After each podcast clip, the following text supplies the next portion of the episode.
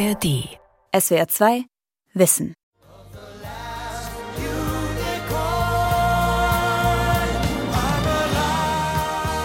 Wir stehen hier vor einem Einhorn. Und was wir sehen ist, dass Schweif, Mähne und Fell ganz weiß sind. Man staunt nicht schlecht, wenn man den Raum im Schweizer Schloss Lenzburg betritt. Da steht ein makellos weißes Pferd, Kopfhöhe etwa 1,80, mit einem imposanten, gewundenen Horn auf der Stirn. Es scheint zu lächeln. Gibt es das sagenumwobene Einhorn, das Menschen schon seit der Antike beschäftigt, also doch?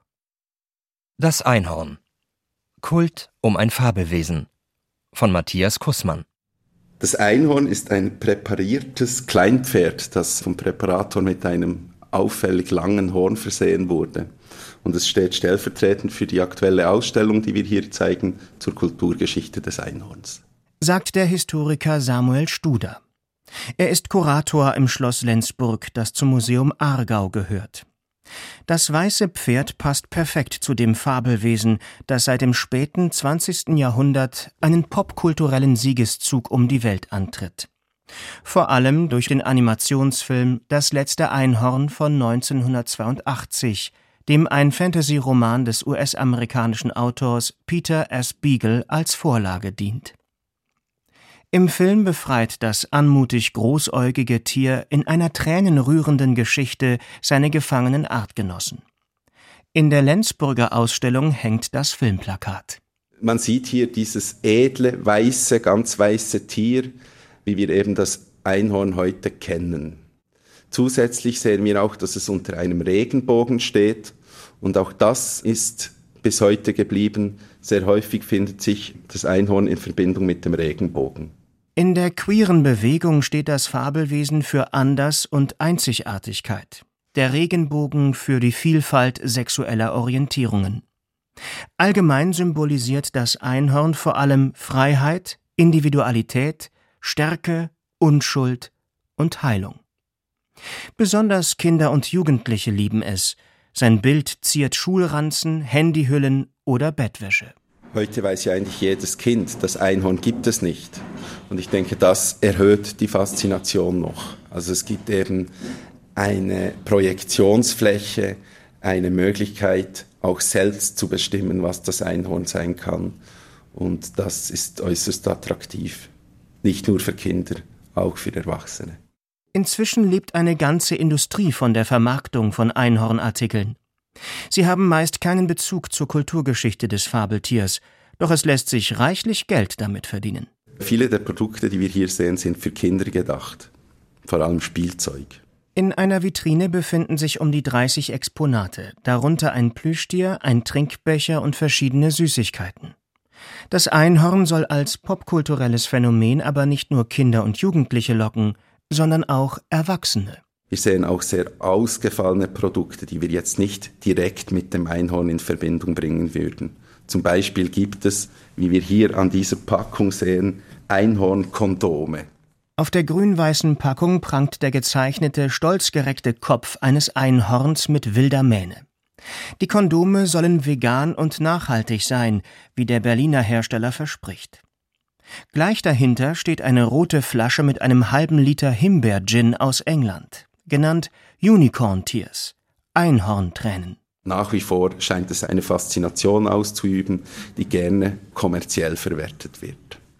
Die Faszination reicht bis ins dritte und vierte Jahrhundert vor Christus zurück. Damals gehen Zoographen davon aus, dass es das Einhorn wirklich gibt. Wir haben eine reiche antike Literatur, wir haben zoologische Traktate, die dieses Wesen in Indien zunächst einmal, zum Teil auch in Äthiopien beschreiben erklärt der Philologe Bernd Rohling von der Freien Universität Berlin. Es war ein kleines, sagen wir vielleicht ziegenartiges, sehr behendes, immer zur Flucht, aber auch zur Verteidigung bereites Wesen, schon oft bunt auch, schillernde Farben zeichnen es auch aus. Und es hatte dieses markante Attribut des Horns, das so lang war, dass es ihm als Waffe diente, Heute ist unklar, auf welche Beobachtungen sich die frühen Naturkundler gestützt haben könnten. Ob das eine bestimmte Antilope war, die vielleicht nur aus der falschen Perspektive betrachtet wurde und dann mit entsprechenden Projektionen belastet, oder ob das vielleicht auch eine ganz andere Kreatur war. Bis heute gibt es keinerlei fossile Funde, die den beschriebenen Tieren gleichen. Viele Berichte gehen auf den Griechen Ctesias zurück, der Einhörner in seinem Werk über Indien erwähnt. Danach entwickelt die Kunde von dem exotischen Tier ein erstaunliches Eigenleben. Immer wieder behaupten Reisende in fernen Ländern Einhörner gesehen zu haben. Naturkundler übernehmen die Informationen in ihre Schriften, von denen wiederum andere abschreiben. Nicht zuletzt, weil das Publikum schon damals mit spektakulären Geschichten unterhalten werden will. Das erste, was eben schon ganz früh in diesen Berichten bei Elian, bei Ctesias mit diesem Horn verbunden wird auch, ist seine Kostbarkeit auch, dass dieses Horn verarbeitet wird zu Werkzeugen, zu Messern, aber vor allem auch eine heilende, eine giftneutralisierende, eine medikamentöse Kraft hat auch. Das wird also ganz früh, man kann sagen fast von Anfang an mit diesem Horn auch verbunden. Die Vorläufer der heutigen Wissenschaft unterhalten ihr Publikum gern. Dennoch wollen sie nicht fabulieren, sondern legen Wert auf Berichte und Überlieferungen, die sie glaubhaft finden und um eigene Anschauung ergänzen. Ganz offensichtlich heißt Empirie zum Beispiel für einen Autor wie Ctesias auch, dass zumindest die aus Einhorn verfertigten Gerätschaften auch, das heißt Messer oder Krüge, ähm, Gefäße und ähnliches auch vorgelegen haben. Dinge aus vermeintlichem Einhorn wohlgemerkt. Antike Beschreibungen zeigen das Einhorn als exotisches, scheues, aber wehrhaftes Tier, das nur schwer zu fangen ist.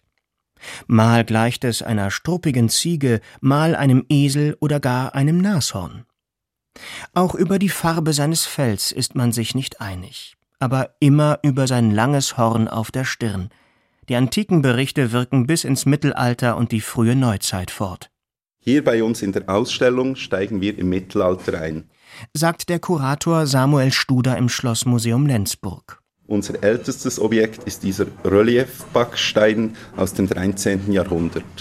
Er wurde im Kloster St. Urban von Mönchen hergestellt, die in den feuchten Stein Stempeln von Tieren drückten. Und was wir sehen, ist unter anderem die Darstellung eines Einhorns. Hier in der Mitte, das Horn ist nach vorn unten gerichtet der rund 800 Jahre alte rötliche Backstein fasste in dem Kloster im Schweizer Zofingen mit anderen Steinen eine Tür ein. Er ist erstaunlich gut erhalten.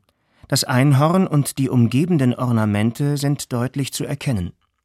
Neben dem Einhorn sieht man unter anderem einen Drachen und einen Pelikan. Wichtig ist zu verstehen, dass im Mittelalter den Tieren eine Bedeutung, und zwar meistens eine religiöse Bedeutung zugeschrieben wurde. Das Einhorn steht hier eigentlich für Jesus. Andere Tiere, die wir sehen, stehen für andere religiöse Konzepte. Etwa steht der Drache für den Teufel, Pelikan steht für Gott.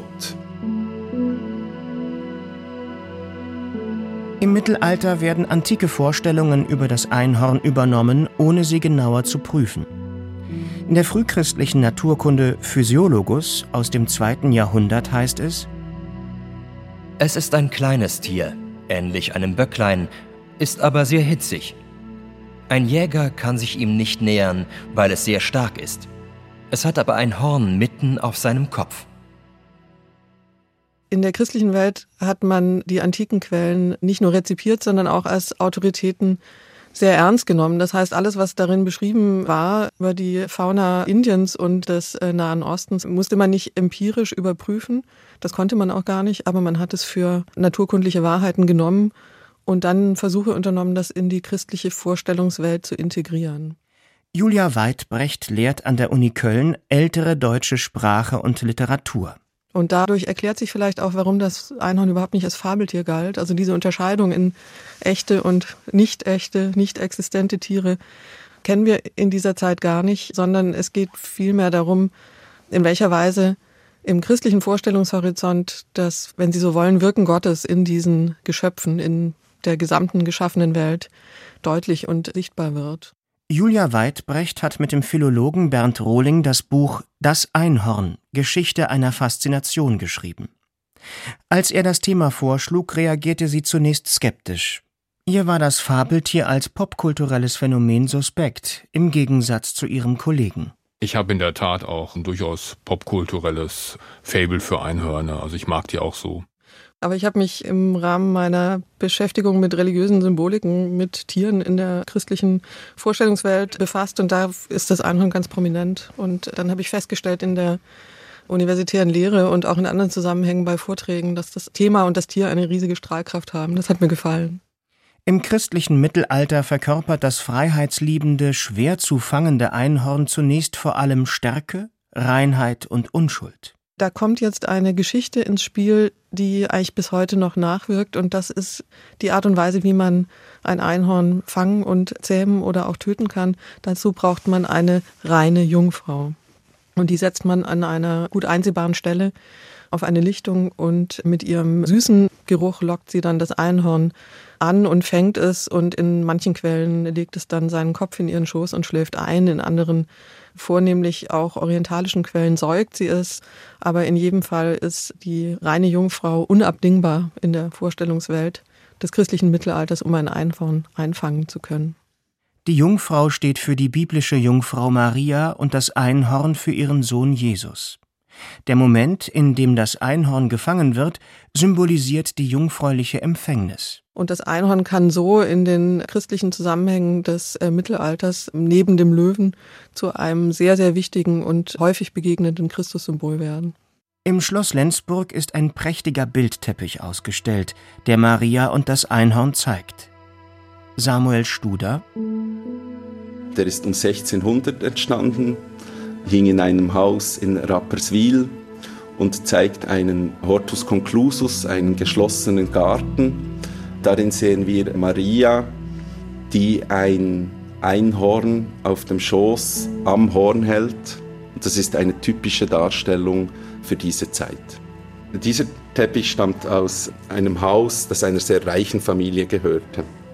Und wir sehen hier auch anhand dieser beiden Wappen, dass es sich eigentlich um einen Teppich handelt, der höchstwahrscheinlich anlässlich einer Heirat entstanden ist. Der Teppich ist etwa einen Meter hoch und zwei Meter breit. Sein blaugrüner Grund ist farbig bestickt und zeigt eine Fülle von Motiven. Unter einem Himmel mit einzelnen Wolken sieht man Mauern, die den Garten schützen, einen Brunnen, Tiere, Pflanzen, biblische Figuren und vieles mehr. Maria und dem Einhorn gegenüber befindet sich der Erzengel Gabriel, der Maria in der Bibel die Geburt des Gottessohns verkündet.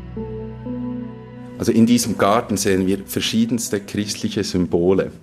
Spannend ist zu sehen, dass alles auch beschriftet ist. Wir haben also über das ganze Bild Schriftbänder äh, verteilt auf denen eben zu lesen ist, um was es sich denn handelt. So boten solche Teppiche natürlich auch einen Anschluss an die Bibel und die Leute, die eigentlich wenig Bilder hatten, wenig zu sehen hatten, hatten die Möglichkeit, die Geschichten, die sie durch die Lektüre der Bibel oder durch Erzählung erfahren haben, auch bildlich zu sehen und konnten sie dann eben zuordnen. Das Einhorn als reines und starkes Wesen, diese Aspekte des christlichen Symbols gelangen im Mittelalter auch in die höfische Welt. Dort werden sie allerdings mit der Jagd und der Liebe verbunden. Die Jagd war ja sehr wichtig, also ein sehr wichtiges Freizeitvergnügen, ein Privileg des Adels, aber eben auch die Möglichkeit vor allen Dingen für adlige junge Männer, sich hervorzutun, sich zu bewähren, gut dazustehen. Das hat etwas damit zu tun, dass der Adel des Mittelalters insgesamt damit befasst war, sich sehr stark als anders, hochstehend, besonders tugendhaft, besonders gut aussehend und eben auch besonders tüchtig im Hinblick auf die physische Überlegenheit hervorzutun. Und das kommt in diesen Einhornvorstellungen eigentlich auch zum Tragen. Und da wird dann die Einhornjagd sehr bald von religiösen Deutungszusammenhängen übertragen auf die Liebe. Das Begehren richtet sich auf eine ausgewählte, besonders schöne Beute, was auch gefährlich sein kann. Die Situation kann sich umkehren, das Tier den Jäger angreifen, beide können auch im übertragenen Sinn verletzt werden. Das Einhorn wandelt sich in der höfischen Welt und im Minnesang vom religiösen zum erotischen Symbol, das Jagdkunst und Liebeskunst verbindet. Da haben sie jede Menge Möglichkeiten, die höfische Liebe durch die Jagd und insbesondere auch die Jagd auf das ganz besondere Beutetier, nämlich das Einhorn, zu übertragen. Seit der Antike tauchen im Lauf der Jahrhunderte in Reiseberichten immer neue und sehr unterschiedliche Beschreibungen des Einhorns auf. Bei Marco Polo etwa gleicht es einem Rind. Bernd Rohling diese Heterogenität der Beschreibungen wird dann tatsächlich auch im 16. Jahrhundert ein Argument dafür, seine Existenz zu bezweifeln auch, weil so unterschiedliche Eigenschaften, Attribute aufgehäuft werden auch, dass man sagt, das lässt sich nicht vereinheitlichen auch. Also die Taxonomie hat ein gewisses Bedürfnis nach Exaktheit später und die Vielschichtigkeit dieser Eigenschaften führt dann dazu, dass man die Existenz der Tiere auch zeitweilig bezweifelt. Das tut auch Konrad Gessner, einer der bedeutendsten Zoologen der frühen Neuzeit. Mitte des 16. Jahrhunderts publiziert er seine lateinisch verfasste Historia Animalium, eine mehrbändige Enzyklopädie, die alles verfügbare Wissen über die Tiere der Welt sammelt. Die Lenzburger Ausstellung präsentiert einen Band in deutscher Übersetzung von 1563. Die aufgeschlagene Doppelseite zeigt den Eintrag zum Stichwort Einhorn, samt einer Abbildung des Tiers. Die Zeichnung zeigt weniger ein Einhorn, wie wir es uns heute vorstellen würden. Es ist eher ein wildes Tier, hat eine wilde Mähne und erinnert teilweise vielleicht eher an eine Ziege oder ein Mischwesen zwischen Ziege und Pferd, das ein langes Horn trägt. Konrad Gessner nimmt das Einhorn in seine Enzyklopädie auf, weil es von antiken Autoren beschrieben wird, die er schätzt. Aber er bleibt kritisch. Niemands ist, der dieses Tier je in Europa gesehen hat. Ein Grund, wieso dass er es trotzdem nicht ganz ausschließen möchte, dass es Einhörner gibt, ist, dass sich in den Wundenkammern der Fürsten, in den Naturkabinetten der Städte Einhornhörner finden. Heute weiß man, dass es sich dabei um bis zu drei Meter lange, wie Schrauben gewundene Stoßzähne der Narwale aus dem Nordpolarmeer handelt. Betrügerische Walfänger verkaufen sie im Hochmittelalter und der frühen Neuzeit zu horrenden Preisen als echtes Einhorn. Zudem werden gemahlene Stoßzähne als Pulver gehandelt, das angeblich Heilkräfte besitzt, erklärt Samuel Studer. Hier sehen wir etwas sehr Kurioses. In diesem kleinen Glasgefäß befindet sich ein weißliches Pulver. Von unten ist es beschriftet mit Unicornu verum, echtes Einhorn. Das Präparat stammt aus dem Pharmaziemuseum in Basel und zeigt eigentlich, dass Einhornpulver lange als Heilmittel Verwendung fand.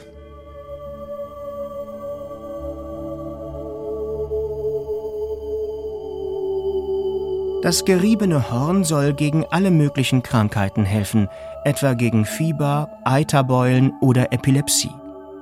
Auch die Universalgelehrte Hildegard von Bingen ist von seiner Wirkung überzeugt. Und es soll Gifte neutralisieren. Darum lassen sich mächtige Menschen, die Angst haben, vergiftet zu werden, nicht selten Trinkgefäße aus angeblich echtem Einhorn fertigen. Der Pfarrer und Laienmediziner Johann Kohler schreibt Ende des 16. Jahrhunderts in seinem weit verbreiteten Hausbuch Die Reichen nehmen ein Stücklein Einhorn in den Mund, das lässt keine Gift in des Menschen Mund eingehen. Im 17. Jahrhundert wird die Existenz des Einhorns erstmals massiv in Frage gestellt. Wissenschaftler erkennen, dass die angeblich echten Hörner in der Substanz den Stoßzähnen von Walen oder Walrössern gleichen und also keine Huftierhörner sein können. Das Ganze erodierte dann schrittweise, als in Dänemark nun eine Familie, die Familie Bartholin, zunächst mal Kasper, dann sein Sohn Thomas und dann wieder dessen Sohn Kasper, begann diese ganze Frage der Einhörner mit dem ganzen Instrumentarium der neuzeitlichen Wissenschaftlichkeit zu hinterfragen, zu untersuchen auch. Als der dänische König und der Hochadel davon erfahren, beauftragen sie die Familie offiziell mit der Untersuchung der Sache. Nicht zuletzt, weil sie selbst viel Geld für Dinge ausgegeben haben, die ihnen als echtes Einhorn verkauft worden sind. Der Mediziner Thomas Bartholin hat Kontakte nach Island und lässt sich von dort Hörner zur Untersuchung schicken.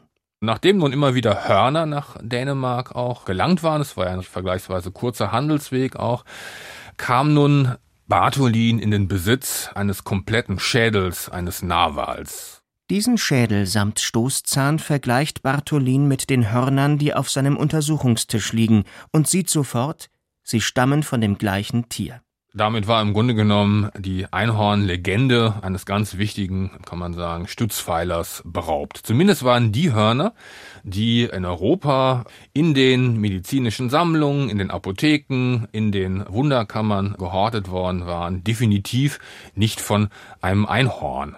Thomas Bartholin reist nun kreuz und quer durch Europa und überprüft ein Horn nach dem anderen.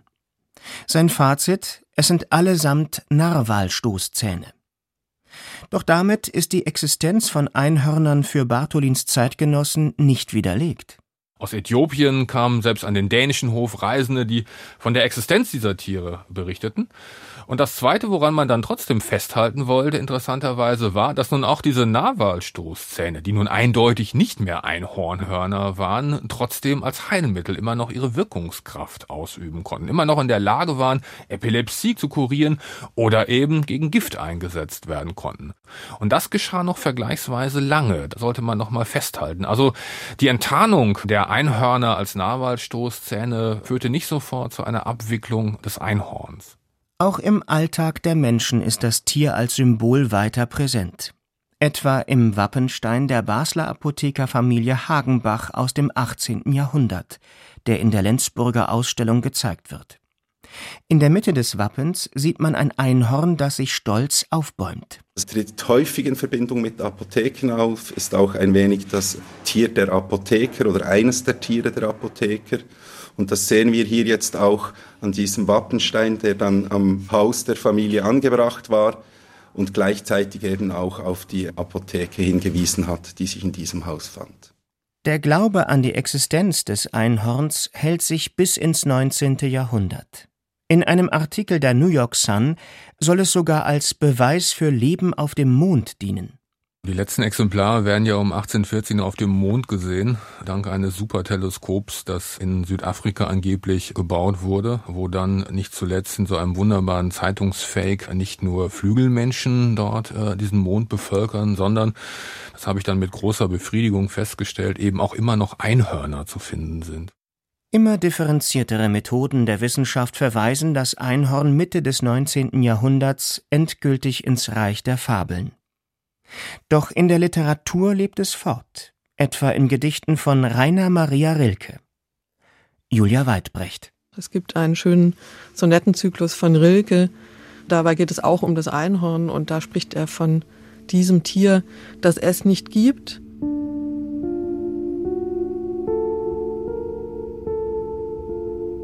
Oh, dieses ist das Tier, das es nicht gibt. Sie wussten's nicht und haben es jedenfalls sein Wandeln, seine Haltung, seinen Hals bis in des stillen Blickes Licht geliebt.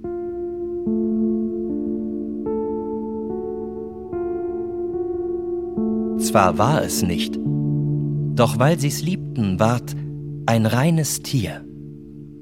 Sie ließen immer Raum, und in dem Raume, klar und ausgespart, erhob es leicht sein Haupt und brauchte kaum zu sein.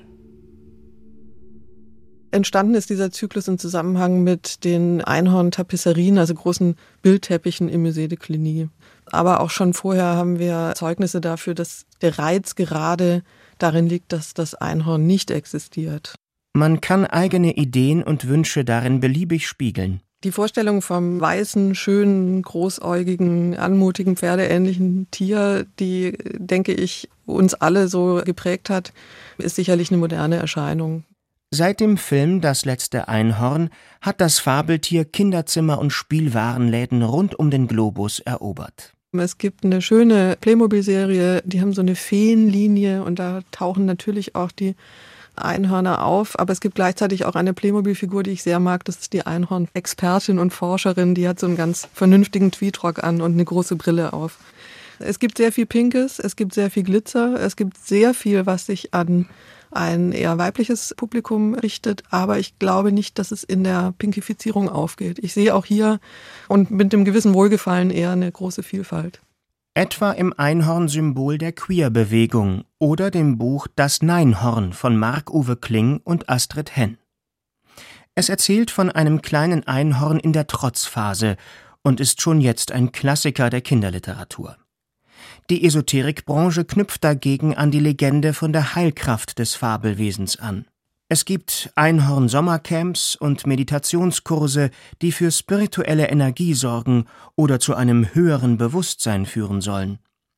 Mal wird es als Beschützer, mal als Lichtwesen verstanden, und man kann sogar zu ihm beten. Wir haben eine lange Tradition des Channeling, der Glauben an höhere Kreaturen, die in unserem begrenzten Leben uns als engelhafte Wesen unterstützen. Und das Einhorn mit all seinen Attributen, seinen heilenden Fähigkeiten, seiner Schönheit, seiner Wildheit, seiner Bereitschaft eben sich auch auf uns einzulassen, sich von uns zähmen zu lassen, war vielleicht die ideale Projektionsfläche, an die sich dann ebenfalls Gebete richten ließen.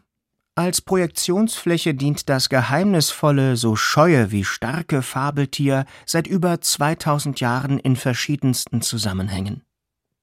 Daran dürfte sich auch künftig nichts ändern und die Einhornforschung weitergehen, meinen Bernd Rohling und Julia Weidbrecht.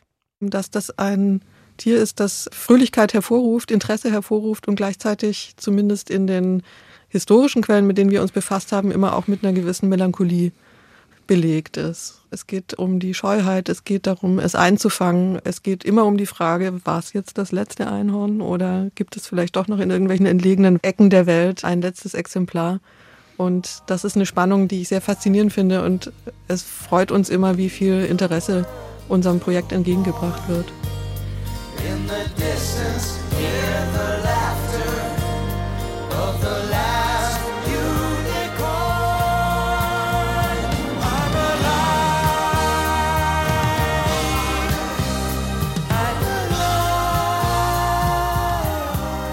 SWR 2 Wissen. Das Einhorn. Kult um ein Fabelwesen. Von Matthias Kussmann. Sprecher Christoph Pütthoff. Redaktion Ralf Körbel. Regie Andrea Leclerc.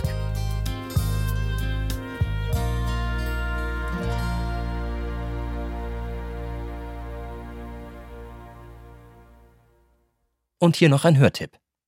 Diese unendliche Dankbarkeit gibt eine innere Ruhe und eine tiefe, tiefe Freude. Wofür sollen wir dankbar sein? Und woher kommt diese Freude? In dem Augenblick, wo ich Sachen dann aufschiebe, werden ja Sachen automatisch bedrohlich, die dann echte Angstgegner sind. Was hilft denn gegen dieses ewige Aufschieben? Solche Fragen und viele mehr beantwortet der neue Psychologie-Podcast Wie wir ticken. Lebensnah und wissenschaftlich fundiert. Wir sagen, wie Gefühle, Gedanken und Verhaltensweisen entstehen. Und klären auch auf, ob wir unsere Eltern nackt sehen müssen. Wie wir ticken. Wie wir ticken. Wie wir ticken. Euer Psychologie-Podcast. Ab sofort in der ARD Audiothek. Jeden Mittwoch eine neue Folge. Wie wir ticken. Von SWR 2 Wissen und BR Radio Wissen. SWR 2. Kultur neu entdecken. SWR 2 Wissen. Alle Folgen in der ARD Audiothek.